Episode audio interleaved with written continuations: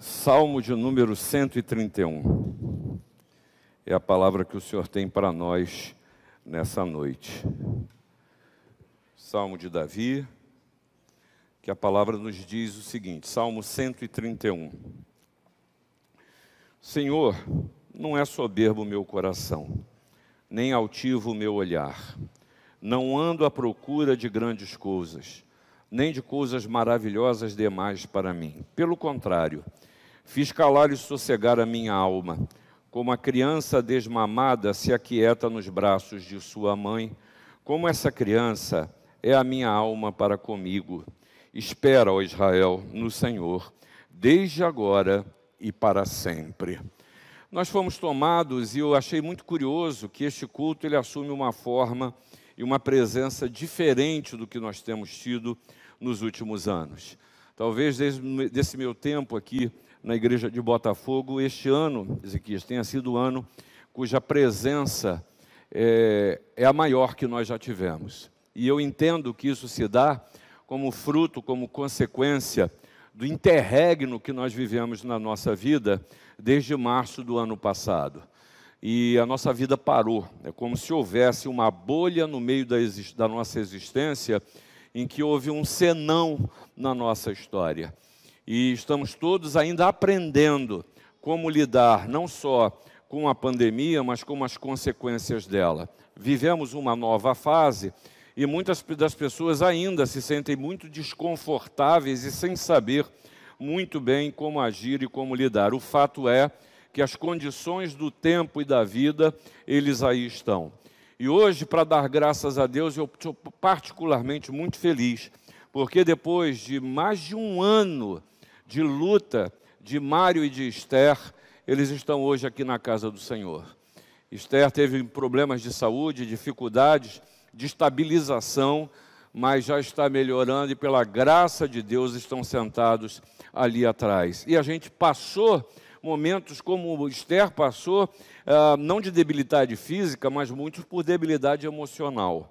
Outros pela instabilidade das, das carreiras, outros pela instabilidade até emocional, porque o homem não nasceu para viver é, enjaulado, vamos assim dizer, né?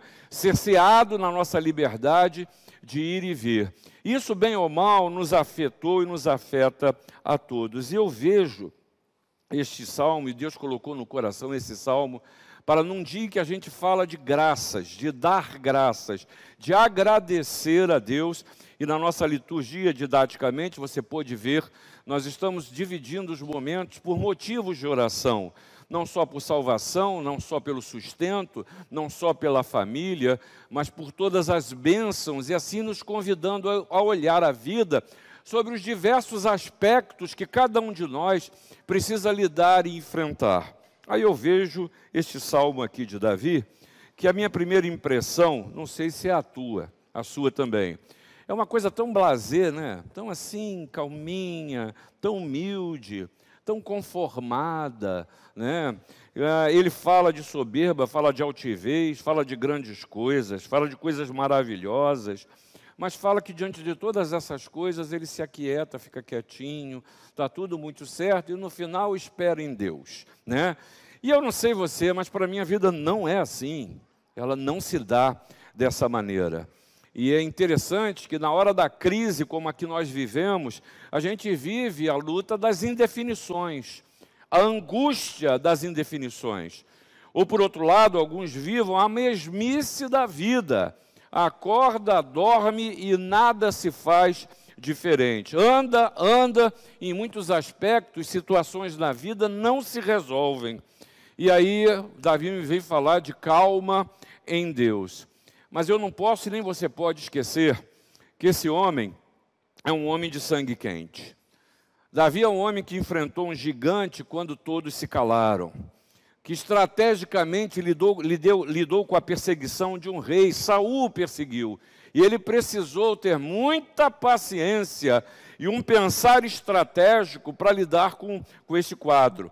Até teve a oportunidade de se vingar, poderia ter matado seu perseguidor, que jurou que o mataria, mas ele estrategicamente se aquietou e não agiu. Ah, Davi um homem que, que foi altivo, que desejou a mulher de Urias e a levou, e planejou a morte de Urias e alcançou o seu objetivo. Davi, que era um homem de guerra, Davi, um empreendedor, né? Israel chegou a um ponto de glória tal ah, e de poderio militar nunca conseguido até então, mas era um homem impulsivo. E é curioso que tudo que Davi falava acontecia. Sabe como é que é o nome disso? Isso é poder. Isso é poder. É falar e aconteceu. Mas engraçado, que aí eu volto para ler o salmo. E me parece que esse salmo não combina muito com, com um perfil de um homem assim. E ele usa figuras como a de uma criança desmamada no colo de uma mãe. E amanhã tem gente que vai, ter, vai, vai começar a experimentar isso, hein? Vocês estão sabendo disso, né? No sermão também é controle social, né? Então vamos lá. Amanhã, é amanhã, está tudo certo?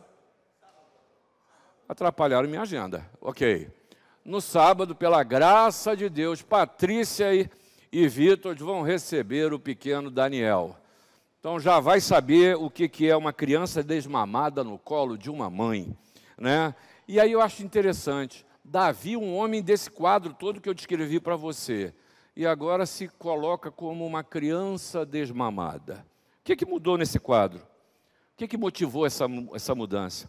Que efeito tem essa mudança? Será que Davi se tornou resignado estoicamente pela realidade da vida? passando a aceitar uma vida de derrotas, de pouca importância?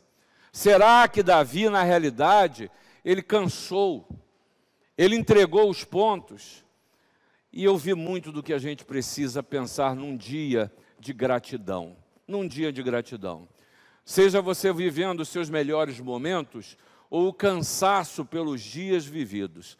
Seja você tendo um olhar de esperança para um futuro, ou você vivendo, ah, Cid, eu estou só vivendo agora do jeito que está acontecendo, não dá para pensar em amanhã, não dá para pensar em novidade, mas o Senhor, na Sua palavra, tem uma palavra para você que ele termina, Davi termina nos trazendo a mensagem no dia de dar graças. É o olhar da esperança, mas uma espera que seja consciente. Não é uma espera que simplesmente lê assim: espera, Cid, no Senhor, desde agora e para sempre. E eu passo a repetir isso é, inúmeras vezes para ver se eu me convenço, para ver se eu passo a enxergar isto da vida. Não, essa espera consciente exige de mim e de você um aprofundamento no conhecimento da pessoa de Deus. E a primeira coisa que Davi está nos mostrando que a expectativa em Deus, ela precisa ser de, demonstrada na sua disposição interior. É no seu coração, é dentro de você. Não é na igreja, na sua casa, no seu trabalho, nas circunstâncias, no estado que a gente está vivendo, não. O primeiro lugar que é preciso que essa espera consciente resida é no seu interior. Olha o que ele diz: Sou soberbo, meu coração e ser soberbo é aquele que tem uma autoimagem que se acha mais do que os outros são. E já a humildade é a virtude pela qual eu tenho a coragem de olhar para dentro e reconhecer os meus defeitos, as minhas incapacidades. Diz Davi: Eu sou altivo, meu olhar é altivo, ou seja, eu sou arrogante. E olha, irmãos, essas coisas precisam ser tratadas. É disso que o Davi está nos ensinando. Eu e você precisamos tratar a nossa disposição interior para que a gente possa viver uma espera pelo bem de Deus que seja consciente, não seja fuga da realidade, não seja, quem sabe, um acalento para uma consciência pesada, mas seja fruto de uma paz que excede a todo entendimento e que só Jesus pode dar, que é fruto de alguém que se vê em conformidade com Deus que cria e que sustenta, que vem hoje aqui e vai colocar bens aqui, gêneros alimentícios ou frutas, não para oferecer uma, uma paga à divindade, ou quem sabe para pedir à divindade que acalente o seu viver, ou que dê a você aquilo que você não conseguiu, esperando que por essa oferta você consiga alguma coisa. Ah, Deus não age assim com você. E sabe por que não age assim? Porque Ele te ama. Ele quer que você viva uma vida que seja plena, que seja inteira, que não seja vivida de pequenas migalhas ou falsa promessa, falsas promessas. O Senhor quer tratar o nosso interior para vivermos a integridade da Sua presença. E aí, Davi está falando que o desmamar da alma, a completa supressão da vontade própria, isso não é fácil para o homem. Isso envolve luta, e eu vejo aqui pelo menos três lutas disso, nesse quadro. E a primeira luta delas é a nossa eterna tentação de confiar nos homens, de achar que o seu problema para ser resolvido depende de alguém.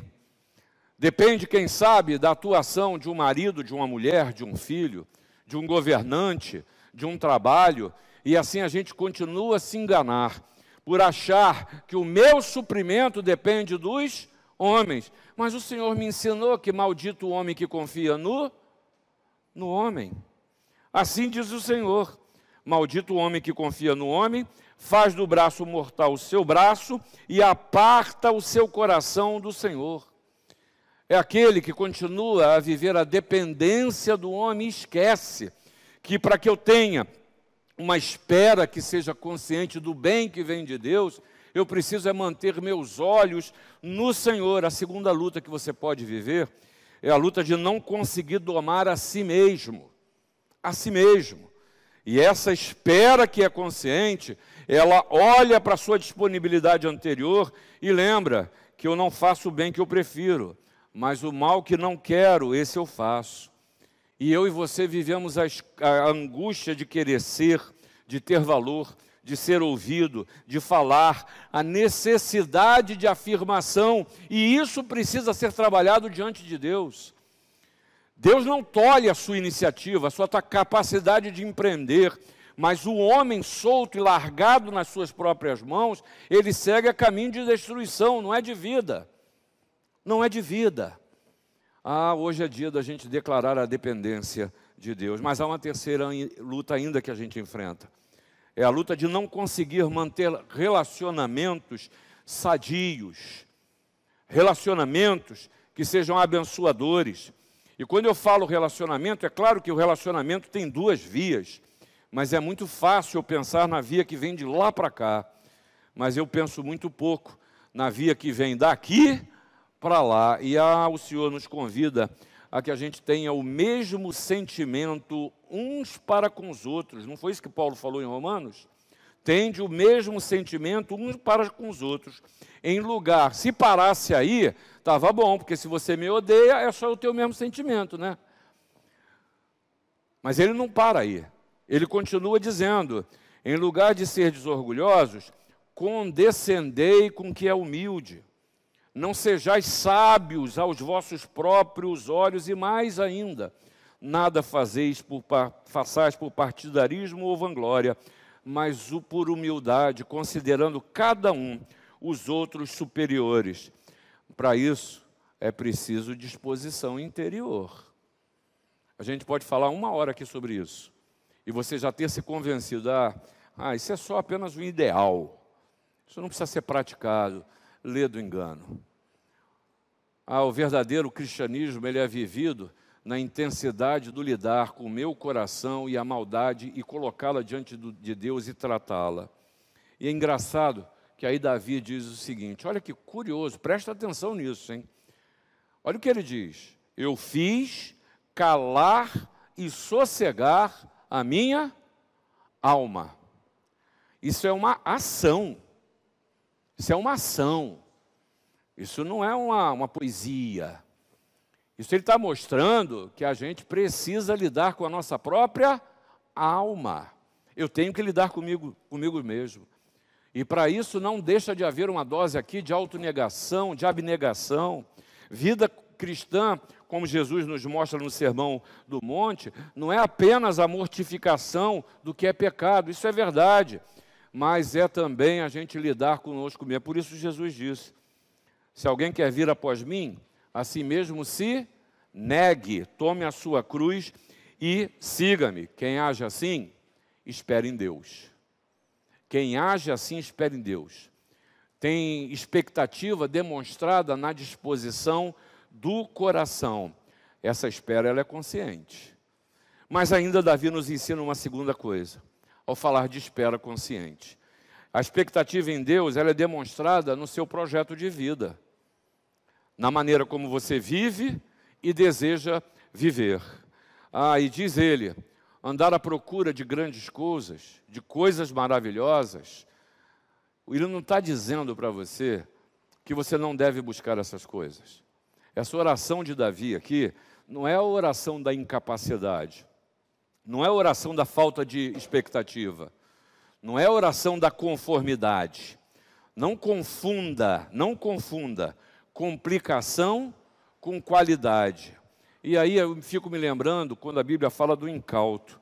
O escritor de Provérbios nos lembra o seguinte: o simples se dá crédito a toda palavra, mas o prudente atenta para os seus passos, nos ensinando a olhar o caminho que estamos escolhendo andar. E aqui, Davi nos ajuda a pensar em duas coisas. Primeiro, em projetos e sonhos que são projetados e sonhados nas mãos de Deus. E aí você vai se lembrar de um texto clássico em Provérbios. O coração do homem pode fazer planos, mas a resposta certa dos lábios vem do Senhor. Ainda em, em Provérbios 16, você encontra lá o escritor dizer: O coração do homem traça o seu caminho, mas o Senhor lhe dirige os passos. Vem cá, o que, é que você está pensando desse novo momento da sua vida? O que, é que você está pensando desse refazer da sua vida a partir de agora? Em que nós estamos saindo de casa, em que nós estamos voltando às atividades, em que você, jovem, adolescente, criança, volta ao colégio. O que, que é isso? Como é que você está pensando a partir daqui? Como é que fica a sua carreira? Porque acho curioso, né? A Bárbara esse ano foi efetivada no trabalho que estava, estava até sem perspectiva. E no meio da pandemia, consegue uma oportunidade, está lá, está trabalhando, efetivado na empresa que está. E a pergunta que eu faço, você continua olhando para baixo? Não tem amanhã? Qual é o projeto da sua vida? Porque o coração do homem traça o seu caminho, mas é o Senhor que lhe dirige os passos. E aí eu me lembro daquela frase histórica, né, que já usei até em outros sermões, que é a Alice na, é, no País das Maravilhas, se eu não me engano, né, me corrija, dirija se eu estiver errado. Para quem não sabe para onde vai, qualquer caminho serve. E hoje a gente vê muita gente sem propósito de vida. Cansa antes de levantar. Não pensa no seu amanhã. Gente, Deus abençoa projetos, sabia disso? Deus sabe e trabalha quando você sonha os seus sonhos, quando você os sonha na presença dEle. É claro que há medidas. Aquele que não é realista tem que baixar a bola, isso é verdade. Aquele que aceita as limitações da sua vida precisa repensar. E a gente sofre algumas tentações. Muitas das pessoas não almejam sonhar com medo de serem frustrados. E alguns sofrem a tentação de querer viver a vida dos outros. Saiba que o projeto de Deus na sua vida é pessoal e intransferível. O que Ele tem para você, Ele tem para você. Hoje foi um dia abençoado aqui na igreja, porque sábado, a partir da propaganda agora, sábado, a partir das 9 horas da manhã, nós vamos ter o bazar da oficina, não é isso? Então você já sabe que sábado você vai passar aqui entre 9 e 5 da tarde. E eu fui lá, elas estavam quietinhas, e quando a mulher está quieta é, problema, a gente tem que ver o que está acontecendo. E eu subi, rapaz, um trabalho lindo. O salão está cheio de coisas, feitas no meio de uma pandemia. Elas não vieram para cá, as senhoras, cada um fez na sua casa, dedica ao Senhor para abençoar outras vidas.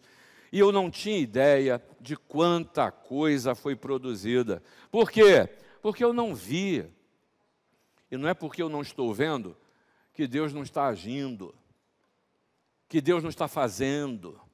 Qual é o projeto que você tem na sua vida? Olha, a expectativa em Deus, no projeto da sua vida, ela é e precisa ser demonstrada pela quietude da alma.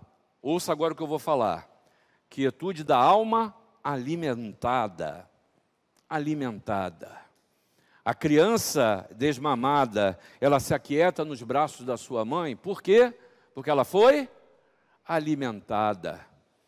Porque você vê, o João estava chorando aqui, vocês perceberam? Criança só chora quando está vendo ou sentindo alguma coisa. Quando ela está saciada, ela não chora. Quando a criança está andando e bate num tambor aqui, ela não está incomodando, não. Sabe por que ela está fazendo isso? É porque ela se sente à vontade aqui. Porque se ela não se sentisse à vontade, Carol estava aqui sofrendo, porque Marquinho ia perturbar a vida dela. Criança é assim, a criança saciada é desse jeito. Ah, como criança amamentada ou desmamada se aquieta, a sua alma precisa se aquietar. Precisa se aquietar.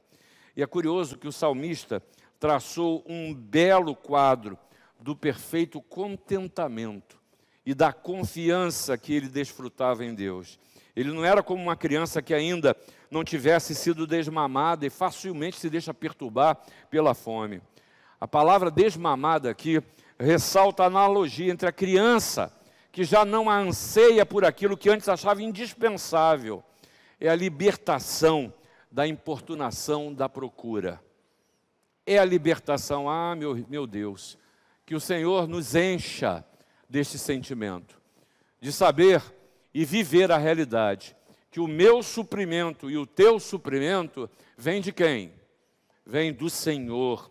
A saciedade da vida não se encontra naquilo que você possa conquistar. Paulo entendeu isso muito bem depois de perseguir por pureza religiosa, depois de consentir em morte, depois de ser alcançado de uma maneira, de uma forma maravilhosa por Jesus, depois de se dedicar à pregação e ter sofrido, ter sido preso, e Paulo nos ensina a dizer que a saciedade da vida não se encontra naquilo que ele podia conquistar, e ele testemunha dizendo: Eu digo isso não por causa da pobreza, porque aprendi a viver contente em toda e qualquer situação, tanto ser estar humilhado, como também ser honrado. De tudo em todas as circunstâncias, já tenho experiência, tanto de fartura como de fome, assim de abundância como de escassez. Tudo posso. Ele entendeu. Ele entendeu que o seu projeto de vida precisa estar centrado, focado e baseado naquele que lhe fortalece. E aí, irmãos, a espera consciente exige da gente ainda que a expectativa em Deus, ela precisa ser revelada na sua vida. Ela é demonstrada, ela é demonstrável. E ela se traduz, sabe em quê? Em calma nas circunstâncias. Calma. Isso é uma, um maravilhoso indicativo para você. Faltou calma, faltou paz. Quem está errado? É Deus? Sou eu. É um indicativo, é um sinal para você de Deus. É o Espírito Santo lhe falando. Faltou calma, alguma coisa precisa ser trabalhada em você. Você não está no melhor caminho. Como as pessoas hoje estão estressadas, impacientes, inquietas, conflitivas. Agora você imagina Davi, um homem de temperamento muito forte, um homem de guerra, um homem que se indigna pelas blasfêmias de um gigante e parte para cima dele. Um homem que enfrenta guerras. Mas esse homem nos ensina como ter calma. E ele diz o seguinte: Davi, ele primeiro faz um autoexame para sondar as intenções do seu, do seu coração. Você vê isso, ele dizendo isso neste salmo, e ele nos lembra isso no Salmo 139 quando ele diz: Vê se em mim há algum caminho mau e guia-me pelo caminho eterno.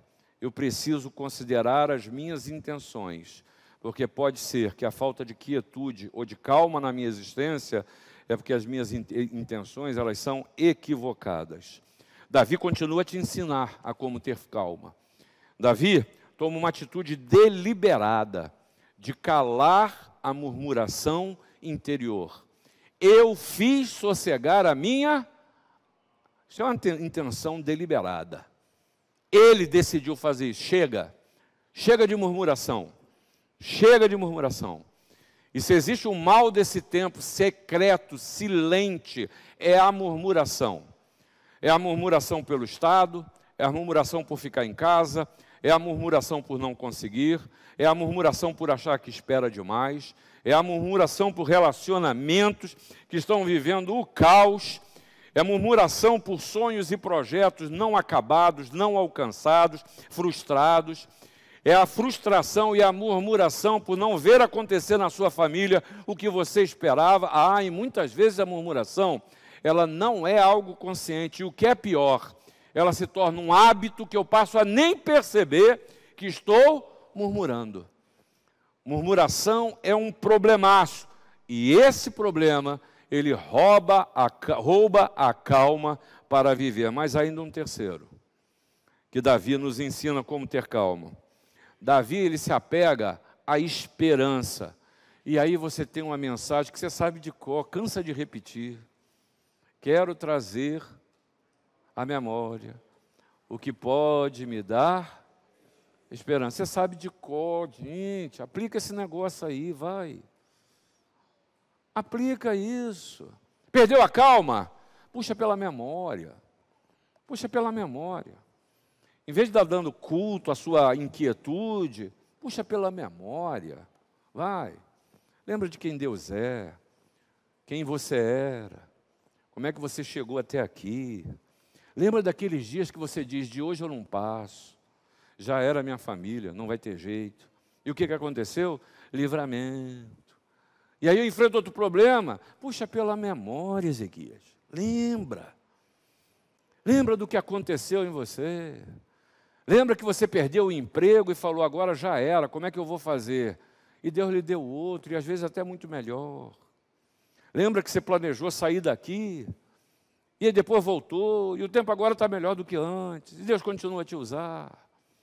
Lembra, a lembrança acalma a alma, acalma a alma.